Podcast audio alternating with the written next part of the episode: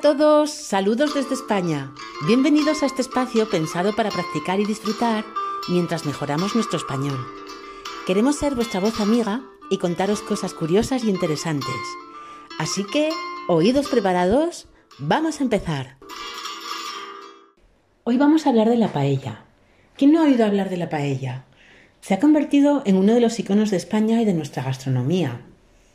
Es un plato que tiene su origen en la albufera de Valencia. La comunidad valenciana está situada en la costa este de España y es una magnífica zona con increíbles playas de arena dorada bañada por el sol y por la increíble agua del Mediterráneo. La paella en origen es un plato humilde. Desde sus inicios ha sido un plato que reúne a la gente para celebrar un evento. Así que es un plato fundamentalmente festivo. Es una costumbre que sigue en la actualidad y así, al celebrar las fiestas, y sobre todo en las localidades valencianas, muchas veces se hacen unas paellas gigantes que son repartidas de forma gratuita entre todos los asistentes a la fiesta. El récord mundial de paella se batió en la ciudad de Valencia en el año 1992, con una paella de 20 metros de diámetro para más de 100.000 personas y elaborada por 72 cocineros. El nombre de paella viene del valenciano paella, que significa sartén y se refiere realmente al recipiente con el que se hace la receta y que le da nombre. Pero también se refiere a la propia receta o plato cocinado que tiene como base el arroz que se cocina junto a otros alimentos en una sartén generalmente ancha y con asas. En español, la palabra paella se usa sobre todo para la receta, mientras que para el recipiente se suele decir paellera. Respecto al origen de este recipiente, según varios estudios parece ser de origen italiano. Durante el dominio español sobre Italia, entre los siglos XVI y XVII, algún emigrante italiano lo trajo a la península ibérica y fue adoptado por los habitantes del lugar. Es una especie de sartén generalmente de hierro o acero, ancha, con dos asas más o menos pequeñas y que debe tener mucho diámetro y poco fondo. Esto favorece una evaporación rápida y uniforme del caldo, característica necesaria para la preparación correcta de la paella. En cuanto a su ingrediente principal, el arroz, entró en Europa procedente de Asia aproximadamente en el 330 a.C., a manos de Alejandro Magno, y empezó a cultivarse en Europa en las costas orientales españolas. Pero fueron los árabes los que impulsaron el cultivo en la zona de Levante y quienes también trajeron el azafrán, el otro ingrediente fundamental de la paella. Después se crearon los tribunales de las aguas que regulan el riego y permiten plantar el arroz en los meses de mayo para recolectar en los meses de septiembre-octubre.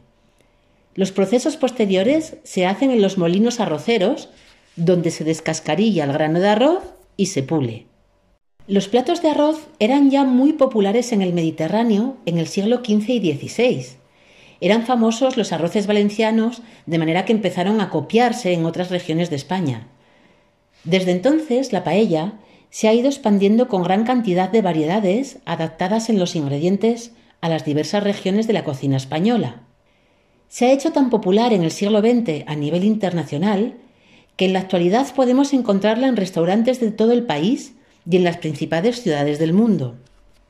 Así, la receta tradicional se ha ido transformando y encontramos variaciones como la paella marinera, elaborada con una combinación de pescado y marisco, la paella mixta, llamada también mar y montaña, que consiste en una mezcla de carne y marisco, y la paella de montaña, que incorpora distintos productos típicos de cada región, como por ejemplo costilla, conejo, pollo, la Consejería de Agricultura del Gobierno valenciano ha elaborado, en conjunto con el Consejo Regulador de la Denominación de Origen Arroz de Valencia, un registro de ingredientes que tendrá que llevar toda paella que quiera comercializarse bajo el nombre de paella valenciana.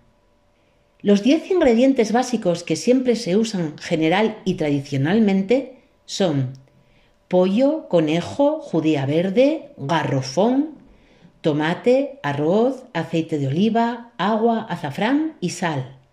Además de lo anterior, según la región, Se admiten ingredientes como ajo, alcachofa, pato, pimentón, caracoles o el romero, variantes que también serán aceptadas dentro de la denominación de auténtica paella valenciana. Pero no os preocupéis si no tenéis todos estos ingredientes en casa. La verdad es que nadie tiene todos estos ingredientes en casa. No hace falta.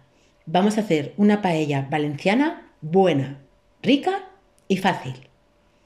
Al preparar nuestra paella valenciana utilizaremos preferentemente el arroz llamado bomba. Es el protagonista principal del plato y los granos se cuecen hasta quedar sueltos. La paellera debe estar perfectamente nivelada antes de empezar la cocción y debemos asegurarnos de que el calor le llegue a todas partes por igual. Y ahora, ¿qué os parece si nos ponemos manos a la obra y empezamos a hacer nuestra paella? Pues en primer lugar, sofreímos la carne en aceite de oliva. Nosotros utilizaremos pollo y conejo. Una vez bien frita la carne, se añaden las judías verdes y el garrofón, que en realidad es una alubia blanca muy cremosa. Y después el tomate para hacer el sofrito.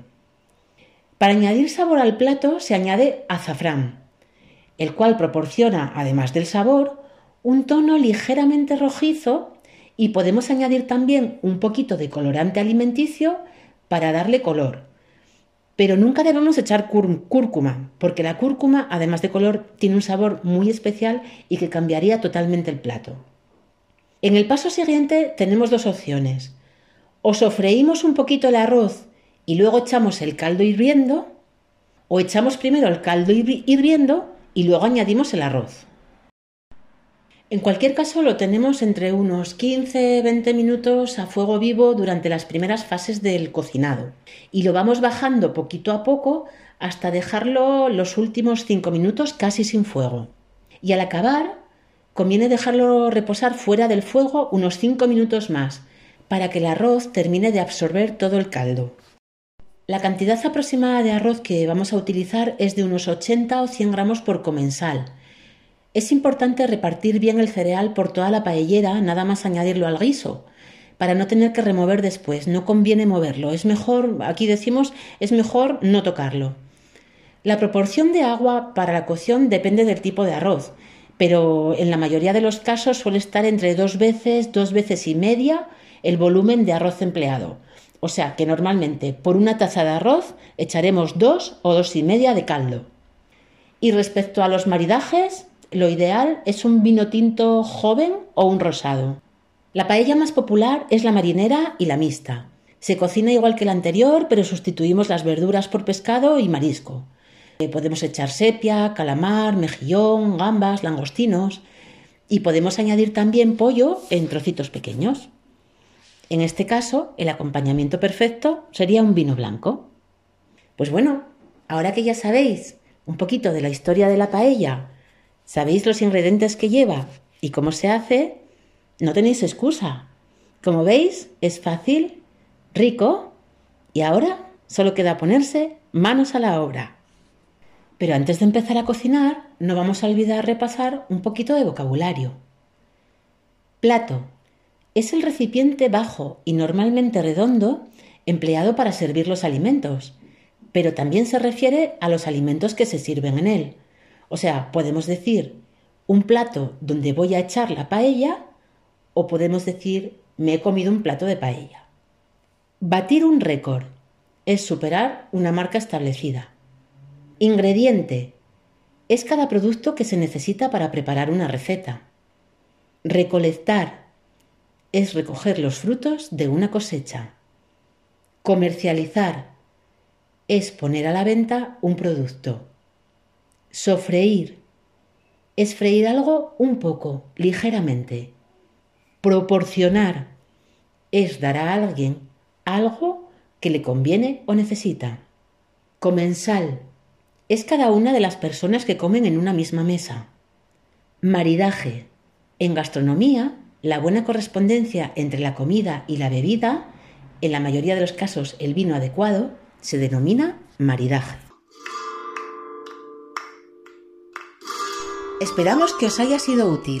Si ha sido así, que se note. Dejadnos un like, regaladnos unas estrellas, un comentario. compartidlo en redes, sobre todo suscribíos, que es gratis. Haznos llegar tus dudas y preguntas. Y no olvides que si quieres leer el texto de este capítulo, está en nuestras redes. Muchísimas gracias por escucharnos y ya sabéis, el próximo día más y mejor. Esto es Spanish Please y este es nuestro Spapod.